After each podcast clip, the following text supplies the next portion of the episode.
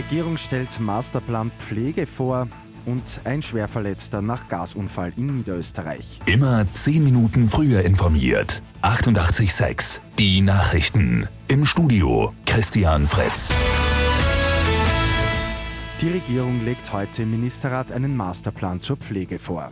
Es geht darum, welche Themen bis zur Fertigstellung des Konzepts Ende 2019 vorangetrieben werden sollen.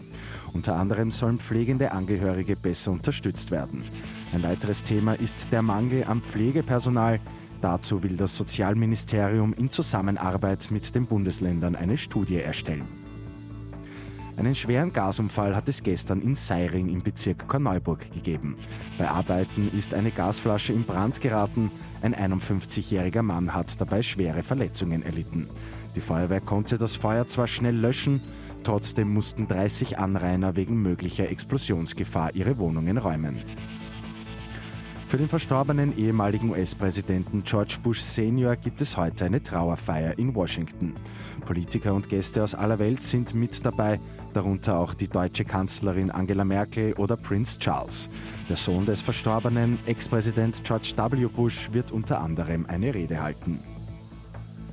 Und Metallica kümmert sich um Bedürftige und spendet Geld für Essen. Die gute Nachricht zum Schluss. Jetzt erst haben sie in Utah in den USA 10.000 Dollar für eine örtliche Tafel gespendet und Metallica hat angekündigt, dass sie bei jedem Stopp ihrer Worldwide Tour in jeder Stadt Geld für Essen spenden wollen. Mit 886 immer 10 Minuten früher informiert.